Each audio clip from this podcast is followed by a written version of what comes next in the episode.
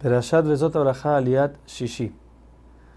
Moshe entonces termina con una bendición a todo el pueblo diciendo que Hashem, que es el alto y fuerte, y es el más fuerte de todos los fuertes del mundo, Él va a poner a todos los enemigos a los pies del pueblo de Israel, va a poder vivir tranquilo, no va a tener que el pueblo estar agrupado completamente por miedo al enemigo.